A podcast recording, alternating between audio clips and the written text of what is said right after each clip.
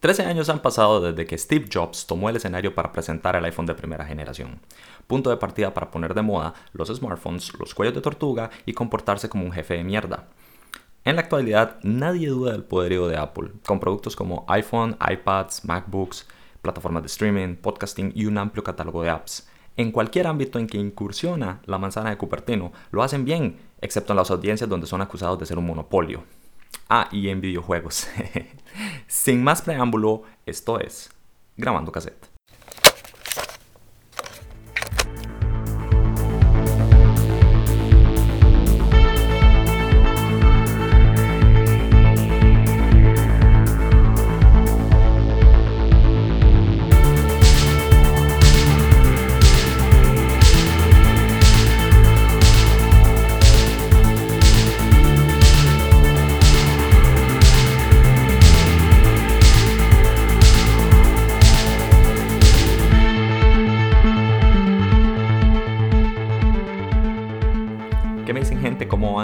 Esto es Grabando Cassette, acá Yacir.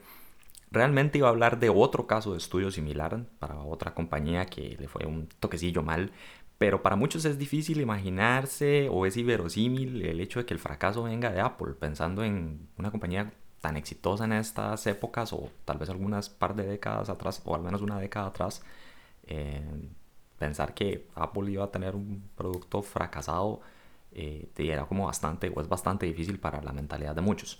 Como les decía, Apple no ha tenido una buena experiencia en la industria de videojuegos y empezó súper mal hace 26 años donde debuta en el mundo de las consolas de videojuegos. Muchos éramos niños para la época y algunos ni siquiera habían nacido.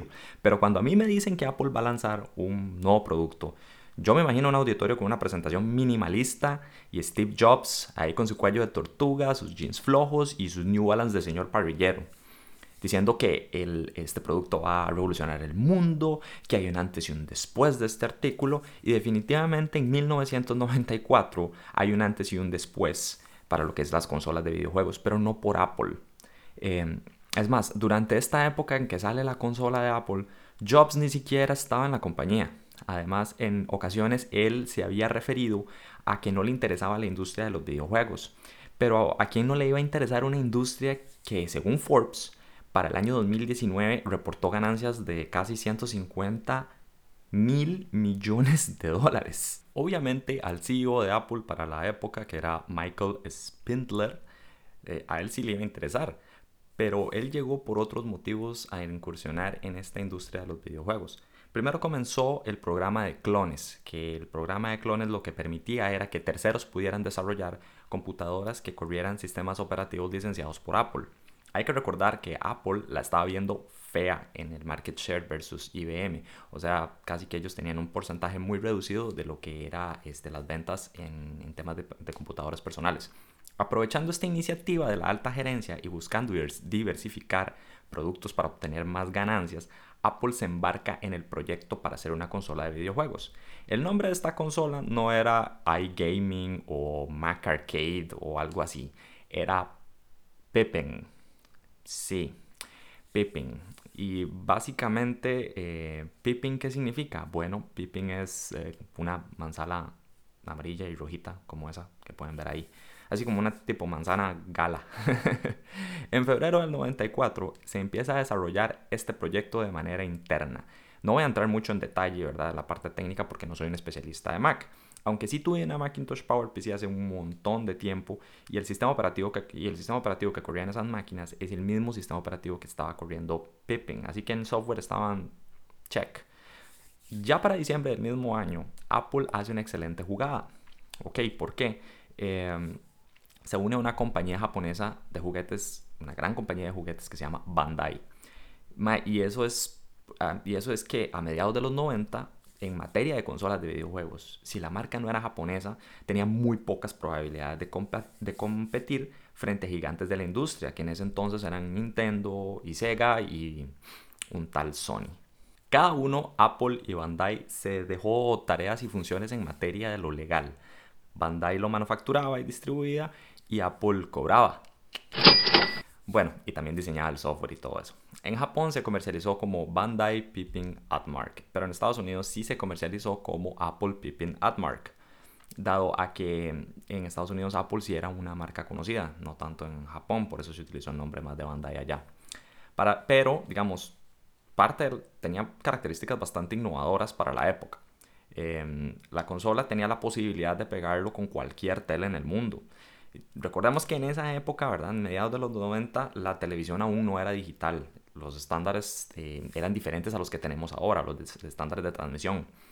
Entonces, lo que lo diferenciaba de otras consolas era que, te, que podías hacer o que las otras consolas tenían que hacer diferentes versiones de juegos para Europa, para Estados Unidos y para Japón, por ejemplo, debido a que en estas tres diferentes latitudes utilizaban diferentes estándares para eh, poder, poder que se vieran, que se pudieran ver los juegos en, en, en, el tele.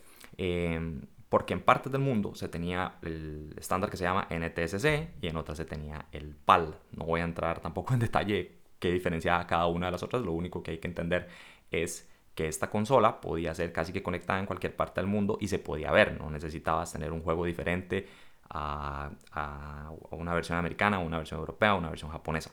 Además, el Pippin contaba con un puerto VGA eh, que también podía servir para conectarlo al monitor, que el puerto VGA que era como cuadritos así con unos huequitos y no sé qué, que era un tipo serial, no era el HMI que conocemos casi todos hoy en día o la conectividad pues a través eh, de casting.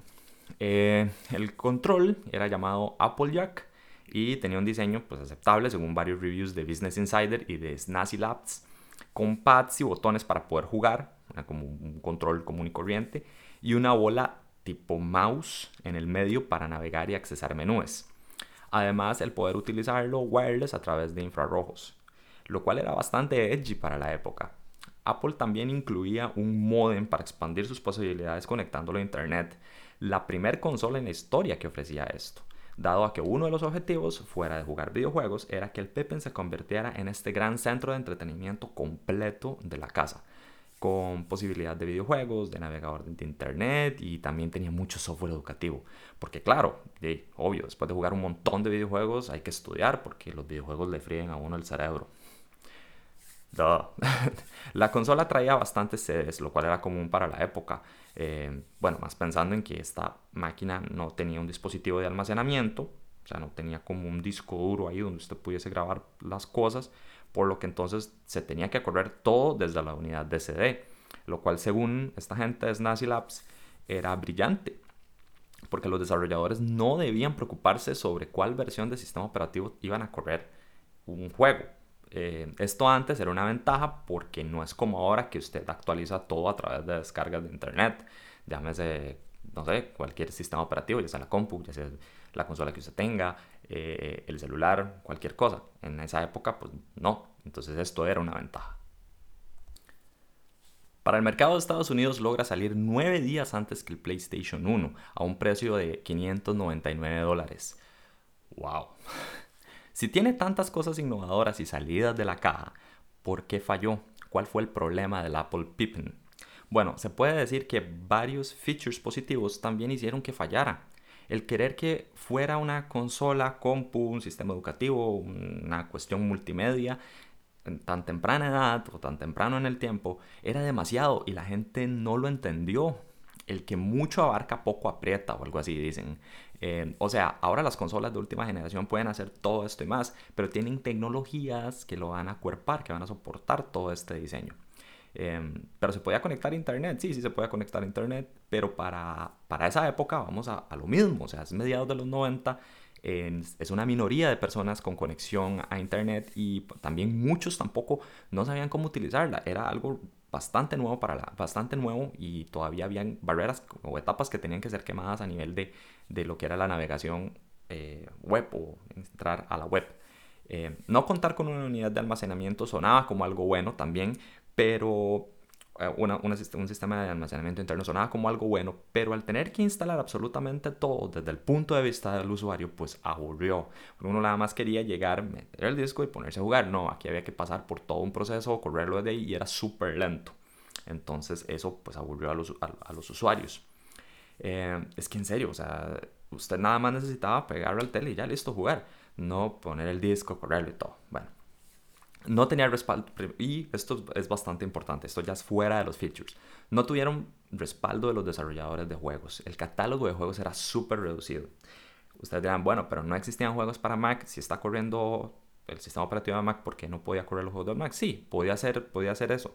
Sin embargo, entendamos la posición o dónde estaba eh, Apple en este momento, en donde no estaba vendiendo bastante, entonces evidentemente casi nadie estaba desarrollando juegos o no tenían tanto el respaldo para este, crearlos para el sistema operativo de Apple, que en este caso un Microsoft sí tenía o los demás desarrolladores de juegos de consolas sí tenían.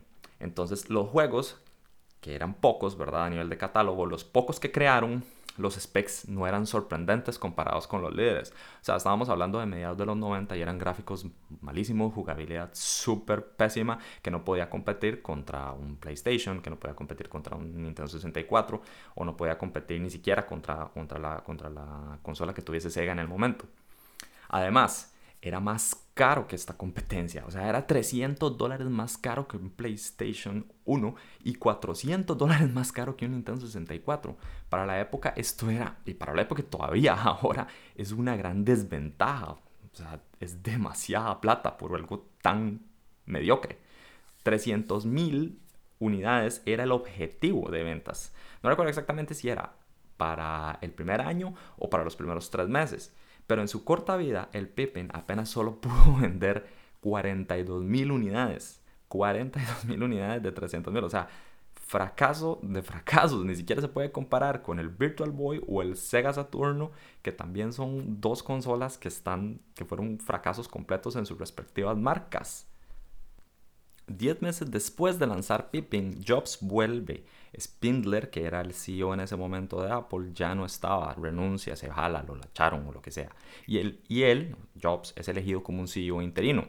Obviamente, Pippin y el programa de clones fueron cancelados inmediatamente. Y sigue siendo el peor fracaso eh, para lo que es Apple, toda esta inventiva que se les ocurrió en los 90. Eh, posterior a esto, Jobs se encontró eh, o, se enfocó más bien en otros proyectos para recuperar la marca y el resto, pues ya ustedes saben la historia.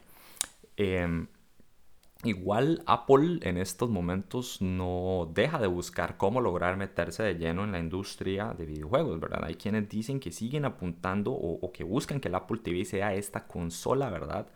Em, que logre llevarlos a, dar este salto. Que si bien es cierto, puede correr juegos de celular, ¿verdad? Puede correr juegos de celular tipo los que usted pueda descargar desde, su App Store. Eh, la idea es tener una buena plataforma y un buen catálogo de juegos, pero más de lo que llaman AAA, ¿verdad? Juegos con muy buenos gráficos, pero todo corriendo con hardware y con eh, sistema operativo de Apple. Em, ok, este episodio, más allá de contarles esta historia, eh, este episodio puede ayudarles a ustedes, personas que eh, tengan un negocio, ¿verdad? Les puede servir como un estudio para sus propios negocios o un caso de estudio para sus propios negocios, ya sea una empresa pues líder a nivel de tecnología, si es que tienen una, que pichudos, yo quisiera tener una, este, o una pequeña eh, venta de empanadas o lo que sea. Eh, a ver, Apple apenas era un explorador del terreno, o sea, era apenas un explorador de este tipo de la industria. Realmente debía haber hecho o haber puesto toda la carne en el lanzador con ese montón de innovaciones.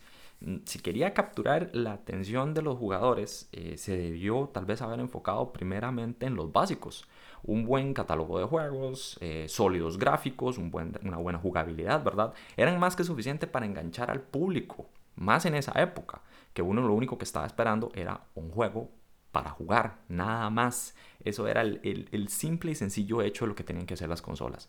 Eh, si venían algunos otros features, súper bien, pero si usted tenía esto, era más, este, más que listo, más, más que necesario, ¿verdad?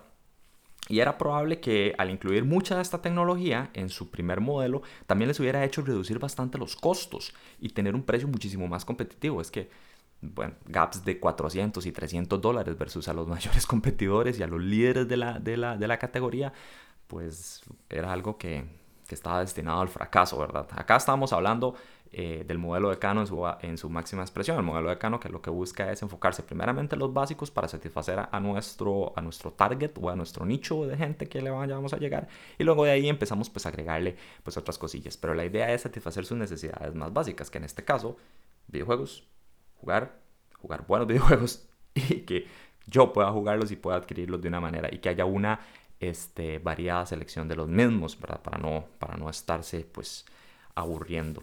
Eh, también, no sé, a, mi parecer, no sé si ellos entendieron bien cuál era el objetivo del desarrollo, o sea, cuál era el objetivo de crear a, Pippin, o sea, cuál era el objetivo del proyecto.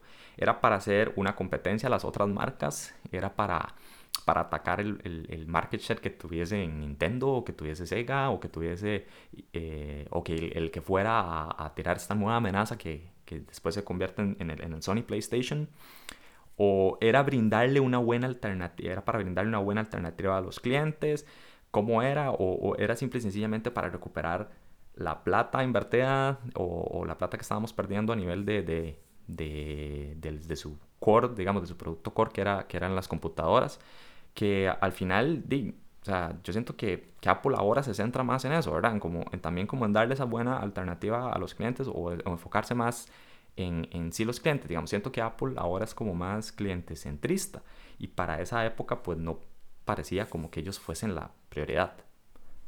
Y bueno, conocían sobre esta historia. Eh, ¿Qué hubieran hecho ustedes siendo Apple? No sé, ¿qué se les ocurre? ¿Qué hubieran mejorado? ¿Qué hubieran... Eh, comparten lo mismo que les estoy diciendo? ¿Tienen alguna otra idea? Pueden dejar sus comentarios en YouTube o interactuar en las historias de Instagram o mandar un DM, o sea, mensaje directo como ustedes gusten. Una vez ahí, pueden seguir grabando cassette para que se enteren de noticias y otras informaciones interesantes de lanzamientos de los próximos episodios. Y por supuesto, pueden escuchar grabando cassette en su plataforma de podcasting favorita o en YouTube, búsquenlo como grabando cassette. Ahí les dejaremos pues los links en el bio, digamos en si es Instagram o obviamente si ya están suscritos les llegará esa notificacióncita cuando le dan a la campanita en, en YouTube. Hasta aquí el cassette de hoy, espero que les haya gustado. Muchísimas gracias, que estén muy bien. Chao.